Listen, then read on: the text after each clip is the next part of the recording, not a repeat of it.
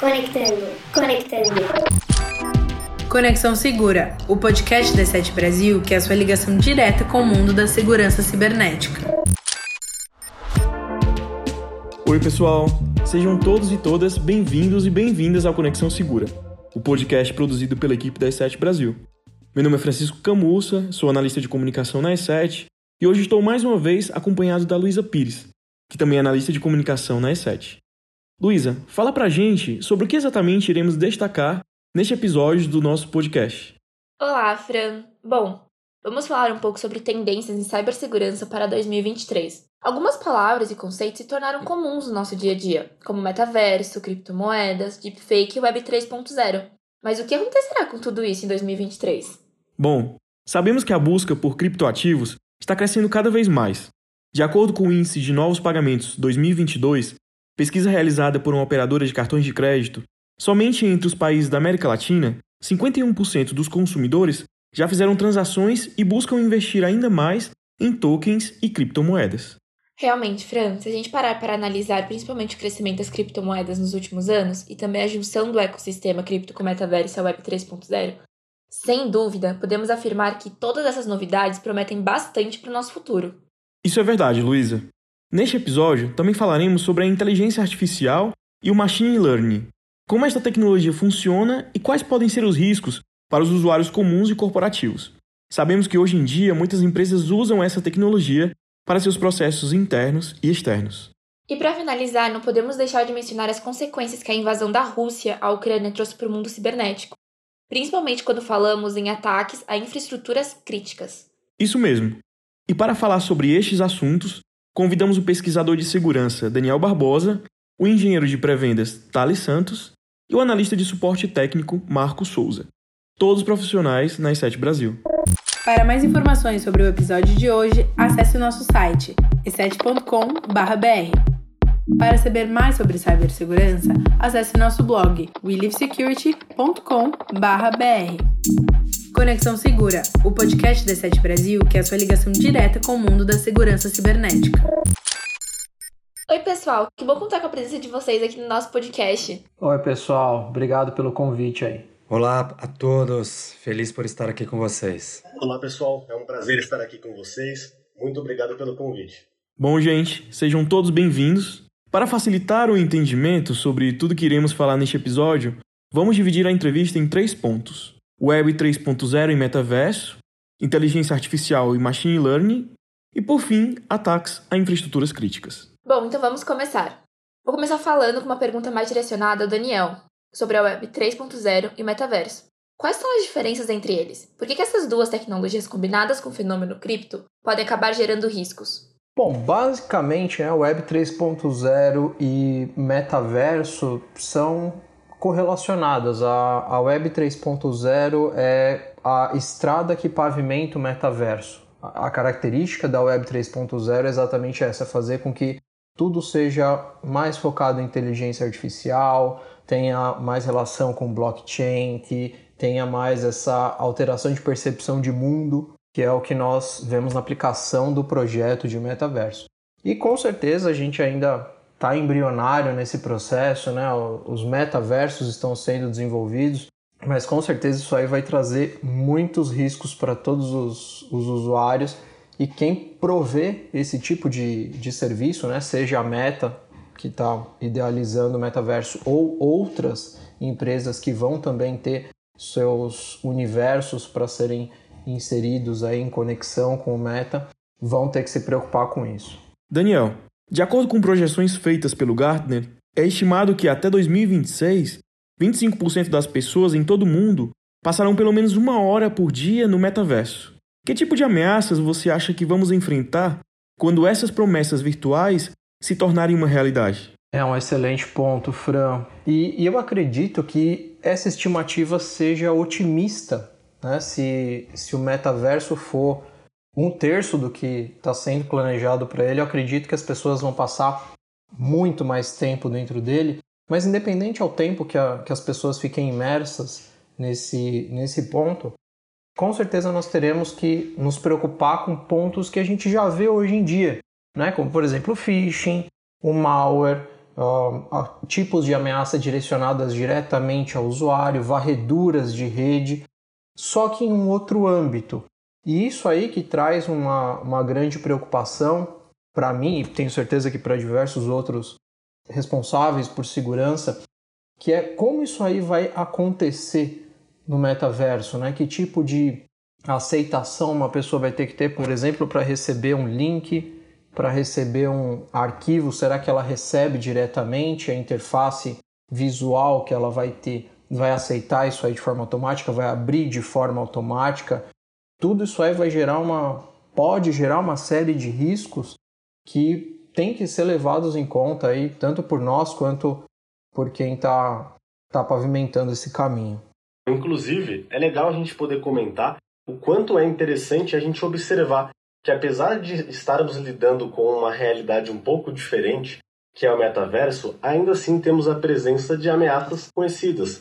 Você muito bem comentou aí sobre phishing, sobre scans de rede, que são termos muito conhecidos por nós no dia a dia da segurança da informação, porém agora adaptados a uma nova realidade. Então, basicamente são preocupações antigas, como o phishing, uma, uma grande preocupação antiga, porém agora adaptada a uma nova realidade, uma realidade até relativamente nova, que é agora o que a gente fala sobre metaverso. Nossa, mas existe uma maneira de se preparar para essas possíveis mudanças ou é algo que teremos que lidar à medida em que avançamos? Ah, existe sim, né? Mesmo para nós enquanto usuários ou futuros usuários do metaverso ou outros universos que vão, vão existir aí, tem alguns pontos em comum, como o Thales bem mencionou. Para ameaças que a gente já está habituado, posturas que a gente já está habituado também certamente vão servir. Né? Obviamente, dependendo da interface, do que, que ela for fazer com um determinado arquivo, mas, por exemplo, se manter atento a como essa plataforma vai funcionar, se vai ser, por exemplo, possível inibir recebimento de arquivos de pessoas desconhecidas, inibir recebimento de links, não ser redirecionado para fora da plataforma, entender quais as possibilidades de proteção vão estar atreladas ao metaverso, né? Se, se vai ter alguma possibilidade, por exemplo, de instalação de um software de proteção, de habilitar um firewall, algum tipo de análise de tráfego, duplo fator de autenticação, qualquer coisa que aumente as camadas de segurança desse, desse novo mundo e, claro, evitar transações potencialmente maliciosas, né? evitar, pelo menos a um primeiro momento, transacionar valores dentro dessa plataforma. Deve ser altamente atraente, imagino. Né? Eu sempre cito um, um filme chamado Jogador Número 1, um, que eu acredito que é o, o que o metaverso vai ser um dia, que é essa transição entre mundos de uma forma muito orgânica. A pessoa passa num portal e está no site do banco, ou está numa agência bancária virtual, passa num portal, está num, num ambiente de arena onde é disputado algum tipo de jogo de combate entre os, os usuários. E esse, esse mesmo ponto, né, essa transição simples e orgânica, também traz possibilidades de ameaça vinculadas a ela. Então, como que você vai passar do seu ambiente de jogo para o seu ambiente de bancário por exemplo, que tipo de, de identificações vão ser passadas para que você tenha essa transição orgânica? Que tipo de tokens, né, falando agora de segurança mesmo, sem ser a parte imersa no metaverso? Que tipo de senha vai ser trafegada? Que tipo de token? Qual vai ser a criptografia de passagem de um jogo para um, um ambiente bancário? Uh, o que, que vai ficar armazenado? Que tipo de tráfego vai ser espalhado na rede para saber que você fez essa passagem? Então, tem muita coisa que a gente vai ter que ter que ter em mente aí para deixar esse ambiente seguro com toda certeza. Thales, agora explica pra gente o que realmente é inteligência artificial e o machine learning. Essa é uma excelente pergunta. É, talvez muita gente se confunde quando a gente fala de machine learning e inteligência artificial. É, para muita gente é, pode parecer que é a mesma coisa, mas não é. Então é muito bom a gente poder explicar um pouco mais o que é o machine learning e o que é a inteligência artificial. Basicamente, o machine learning ele é uma ramificação da inteligência artificial. Então, ele tem como seu principal objetivo melhorar o que os humanos fazem. É claro, não é possível fazer tudo exatamente como os humanos fazem, mas é, é o principal objetivo, a principal finalidade do machine learning. A gente pode ver a presença do machine learning diversas, né, em diferentes áreas, e um, um, bom exemplo que a gente pode utilizar da aplicação do machine learning é a área da saúde. Apoio na, na tomada de decisão, por exemplo, de um médico. Né? Então, um médico ele, ele observa, um, um, exemplo prático, né? uma lesão de pele, e ele observa isso é, com certa frequência, e com esse, por exemplo, essas lesões de pele que ele observa, a gente pode criar um banco de dados, né? uma base de dados com imagens, por exemplo, de, de lesões de pele, e aplicando machine learning, aplicando essa, essa tecnologia em cima dessa área, por exemplo, a gente pode fazer com que é, a inteligência do machine learning consiga já identificar com alta taxa de precisão uma possível lesão de pele. Então, assim, ajuda, facilita no processo de apoio de tomada de decisão. É claro, a gente sempre precisa ter o aval de profissionais especializados neste processo, porque não tem como a gente deixar tudo 100% somente na programação, pois podem haver erros. Então, em resumo, o machine learning ele é um apoio na tomada de decisão humana. Já a inteligência artificial ela é a base do machine learning. A inteligência artificial é, é como fazer com que a máquina tome decisões sem a interferência humana. Então, o, os algoritmos de inteligência artificial eles são altamente treinados para que eles possam tomar essa decisão, para que eles possam chegar é, a, a, alguma conclusão sem que tenha a interferência humana. Então a gente pode até trazer um exemplo muito interessante de como é feito o treino de aprendizado para a inteligência artificial. É um labirinto. Né? Então o algoritmo ele tem que conseguir chegar ao final do labirinto, ele vai testando possíveis diferentes caminhos e ele tem que chegar sozinho ao outro lado. Então, é até um, um exemplo prático de como são feitos os, os treinos de aprendizado para a inteligência artificial. E cada vez mais a gente vê que a inteligência artificial está próxima da, da linguagem humana, né? É, a gente vive isso praticamente no, no, dia a dia, quando a gente vai precisar de algum atendimento, alguma coisa desse tipo. A gente está lidando com os, os, chatbots, por exemplo, os assistentes virtuais, e parece que a gente está realmente conversa, conversando com uma pessoa real, quando na verdade a gente está falando com um, um, bot né, que foi programado através de inteligência artificial. Thales, agora que você já falou sobre as diferenças né, e os benefícios que essas tecnologias podem trazer, me responde outra pergunta. O machine learning e a inteligência artificial podem se tornar ameaças? Sim, com certeza. É totalmente possível. A gente sabe que essas tecnologias são amplamente utilizadas para fins positivos, né, como mencionei anteriormente, na área da saúde, os assistentes virtuais, etc., né, machine learning, tanto o machine learning como a inteligência artificial. Inclusive, vale ressaltar também, vale comentar, né, como fins positivos, o machine learning ele também é utilizado em soluções de segurança para melhorar os níveis de detecção. Então, é uma outra aplicação prática de machine learning. Porém, também essas tecnologias elas podem ser aliadas aos cybercriminosos. A gente tem alguns exemplos de utilização de machine learning e inteligência artificial que são grandes aliados aí do cybercrime. Então, a gente pode citar aqui alguns dos exemplos. Então, como definir melhor quais são as vítimas que podem cair em determinado golpe, né? Então, ao invés de apenas é, disseminar, distribuir esse, esse golpe para todo mundo, o machine learning pode ajudar a definir melhor quais serão essas vítimas e também qual golpe vai ser mais efetivo para determinada vítima. Então, tem todo um estudo com apoio do machine learning para escolher, por exemplo, as vítimas e os golpes que serão aplicados. Alguns outros excelentes exemplos que a gente pode colocar também, o uso das deepfakes. Né? Para quem não conhece deepfake, a terminologia deepfake ela vem do deep learning, e também da palavra fake, né, falso, onde a gente pode colocar exemplos de vídeos de pessoas famosas é, ou até mesmo pessoas próximas, conhecidos, familiares, onde a gente tem modificação, por exemplo, no áudio ou, ou até mesmo a inserção do áudio para parecer que a, a, pessoa está realmente falando aquilo. Então, é um, bom, é um bom exemplo de aplicação prática do machine learning para o uso negativo né, por parte dos cybercriminosos. E um grande aliado também da, das deepfakes é a parte de phishing. Então a gente pode falar também de spear phishing, que são os phishings direcionados. Então também uma outra grande aplicação prática.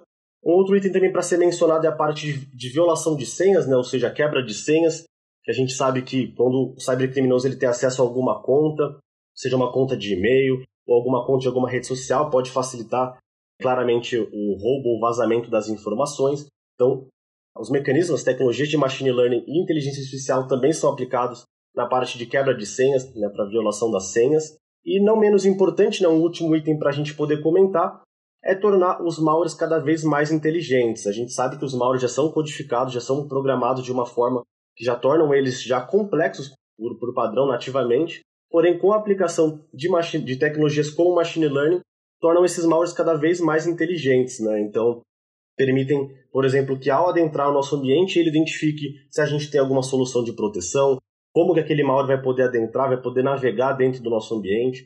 Então, deixar cada vez mais os malwares inteligentes.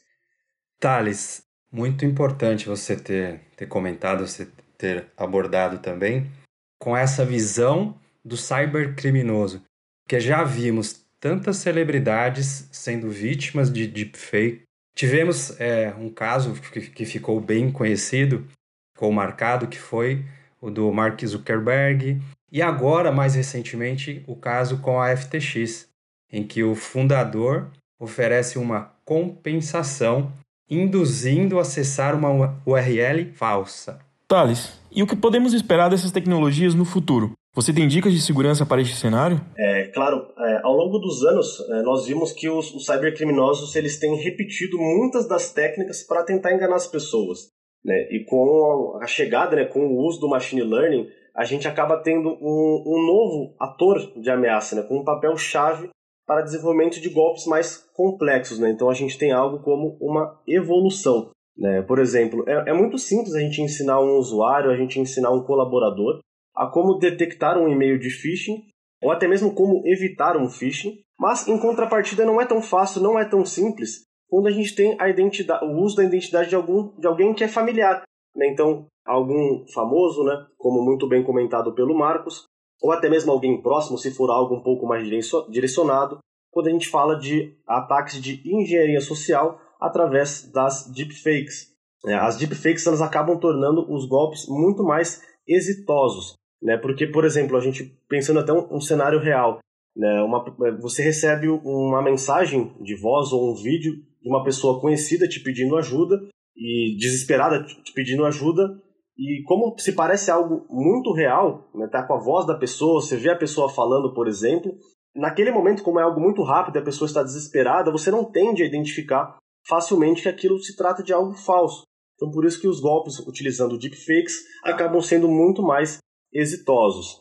E, por outro lado, os cybercriminosos eles trabalham muito para cada vez mais melhorar e evoluir esses tipos de ataque. Por exemplo, eles utilizam a Dark Web para buscar tutoriais para poder criar esses conteúdos, as deepfakes, ou até mesmo fazer a contratação de serviços que vão fazer a entrega das deepfakes. Então, portanto, a gente pode citar como uma tendência para o ano de 2023 o uso das deepfakes. E, e que, inclusive, em um futuro próximo, se converta em uma ferramenta. A gente sabe que hoje estamos em um estágio aí inicial desse tipo, desse tipo de ataque, porém é uma ameaça com grande potencial e que a gente deve sim se preocupar. E aí, fazendo um paralelo em relação ao machine learning, é, muitas empresas estão se apoiando em machine learning para seus processos. É uma crescente a implementação e desenvolvimento dos modelos de machine learning, mas, infelizmente, nem sempre são considerados os princípios da cibersegurança no processo de implementação e desenvolvimento desses modelos. É, a gente acabou vendo também nos últimos anos gigantes de mercado sofrendo manipulação dos dados dos sistemas de machine learning. E é uma grande tendência que esses tipos de ataque continuem acontecendo. E aí, para a gente falar um pouco mais sobre as dicas de segurança que a gente pode ter em conta, né, a gente pode até é, trazer aqui um, um, um, um, exemplo legal do NIST, com algumas recomendações para a gente poder elevar os níveis de segurança desse tipo de tecnologia. Então, a gente pode né, trabalhar com criptografia dos dados, até mesmo utilizando um modelo de criptografia diferente, como a criptografia homomórfica, a privacidade diferencial, trabalhar com modelos estatísticos mais robustos e também, claro, outras melhorias em geral. A gente tem que ter sempre essa preocupação com a segurança quando a gente fala na implementação de modelos de machine learning. E aproveitando o gancho aí, eu lembro das primeiras vezes que eu fui questionado sobre machine learning, inteligência artificial, que ainda era um processo complexo, né? não era acessível. E eu me lembro de ter comentado que isso aí ia durar pouco, essa, esse tipo de tecnologia, esse tipo de possibilidade ia muito rápido para a mão das pessoas, ia muito facilmente ser, ser adaptado para um, por exemplo, aplicativo de celular, que é o que realmente nós temos visto. O que faz com que a necessidade de segurança voltada para esse ponto seja cada vez mais necessária. Né? A gente precisa levar em conta que qualquer um hoje em dia consegue fazer um, um vídeo alterando uma voz, um vídeo alterando a, a face de uma pessoa que aparece em determinada situação e precisamos ficar atentos a isso para não acreditar em tudo que nos é enviado ou que nós identifiquemos na internet. Os ataques em infraestruturas críticas também são uma tendência para 2023. Marcos, o que é uma infraestrutura crítica e por que os criminosos investem tanto nesse tipo de ataque? Certo, Luísa. Sobre, sobre infraestruturas críticas, né? Há uma grande diversidade quando se, se olha para um país. Então, infraestrutura crítica, a gente vê uma grande diversidade. Pode ser, lógico, tanto digital quanto física, claro. E normalmente fornecem serviços essenciais à sociedade. E se afetados por um ataque, podem ter graves impactos é, em diversos setores, né? E aí, como, por exemplo, segurança, economia, política, energia, saúde, comunicações, transporte, dentre outros, né? Entre outros. E uma vez esse, esse cybercriminoso, né? Obtendo acesso, obtendo sucesso, melhor dizendo, nesse tipo de ataque, naturalmente é, ele vai ter é, o seu objetivo alcançado. Né? Por quê? Porque é, essas infraestruturas, né, esses serviços, em sua maioria estão, estarão, né, estão é, interligados umas com as outras. Ou seja, se uma infra infraestrutura ela é afetada por uma ameaça, é muito provável que consiga também aí se propagar para é, outros setores. Eu deixo aqui para reflexão mesmo. É, tente imaginar né, uma cidade ou um país que necessita, por exemplo, de calefação em suas casas sem energia elétrica ou sem água potável devido a uma alteração maliciosa nos seus sistemas, né?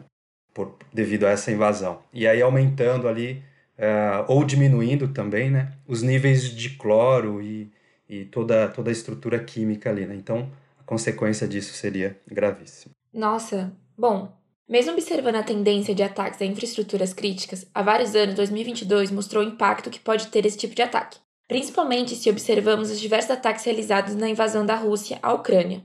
Agora me fala, ataques desse tipo também podem ocorrer aqui no Brasil? Olha, Luísa, sim.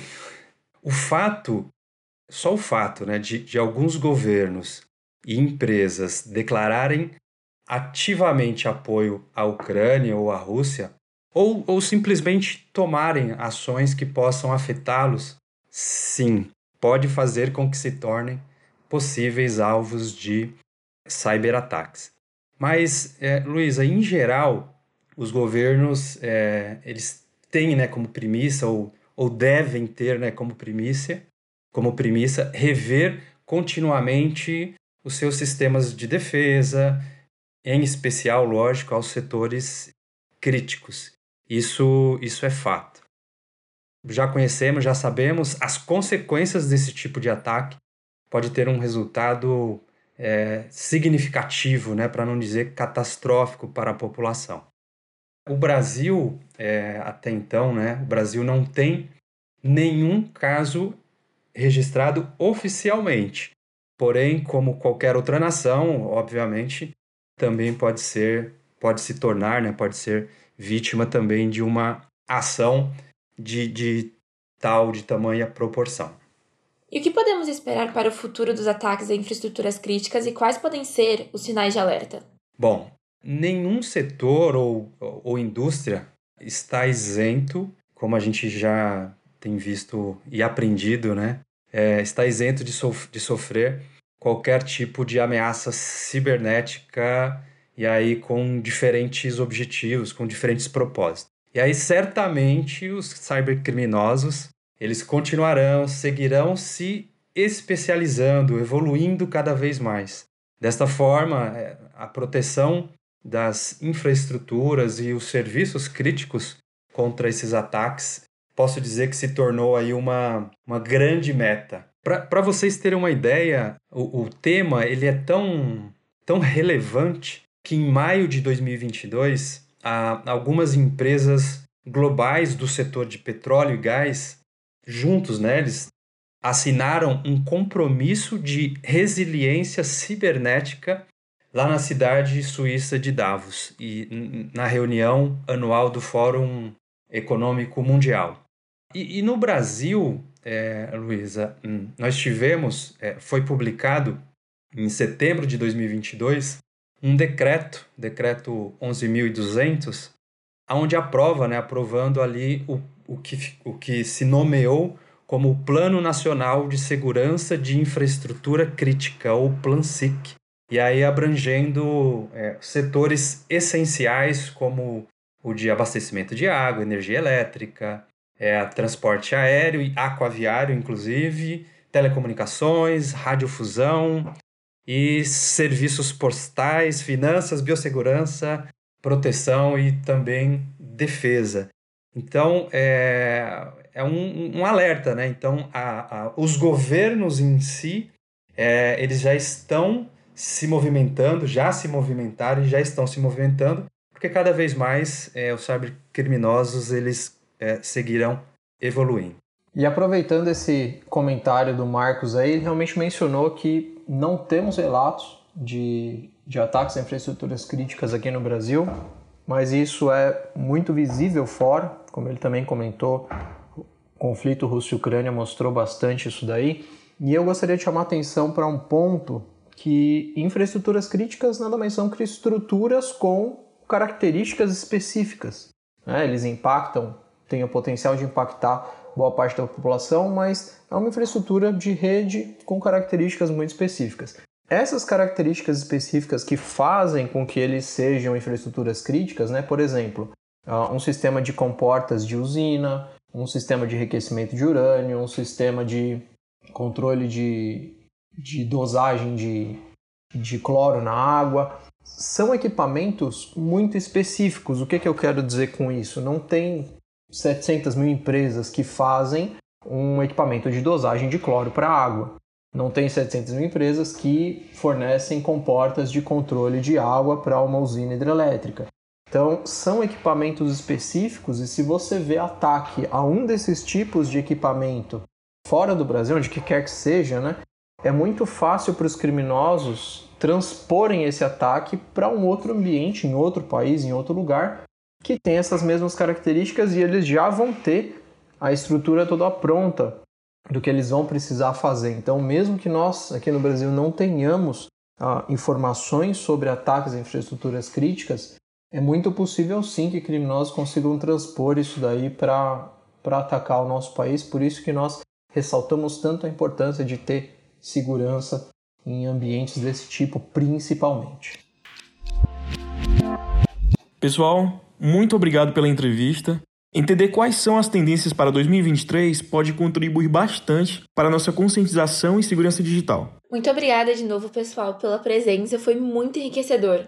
Além desse podcast, também publicamos três posts sobre as tendências da E7 para 2023 no nosso blog. Você pode acessar o conteúdo em www.believesecurity.com.br. E para mais informações sobre o mundo da segurança cibernética, siga a E7 Brasil nas redes sociais. Você pode nos encontrar como @7br é no Instagram, é E7 no Facebook e é E7 Brasil no LinkedIn. Muito obrigada, pessoal. Vemos você no nosso próximo episódio. Até lá.